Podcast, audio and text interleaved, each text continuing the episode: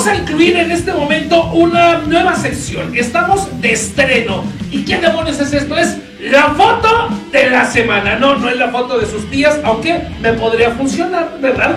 No es la foto del crew levantándose, no. En la foto tenemos afortunadamente un archivo milenario, 13 años tomando eh, fotos, algunas mejores que otras, propiamente las del señor Rebollo y Angélica Díaz las ves no tanto. Pero bueno, vamos a iniciar entonces con la foto de la semana en nuestros andares por todas las arenas, todas las funciones.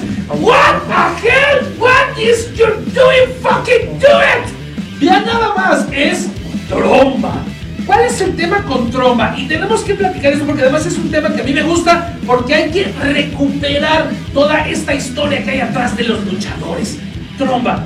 El asunto con Tromba es muy interesante y se los voy a platicar de viva voz porque yo sé, yo estuve ahí. Tromba es un ente originario del planeta Iris es correcto. Entonces, del planeta Iris es un ente dedicado a luchar, es un guerrero dedicado a combatir. Llegó aquí al planeta Tierra y este ente poseyó a un cuerpo humano facultado para poder luchar. Entonces, este ente, imagínense como Venom, el simbionte de Venom, llegó al cuerpo de este sujeto que no sabemos quién caramba sea, bueno, sí es hijo de vivo, pero eh, llega.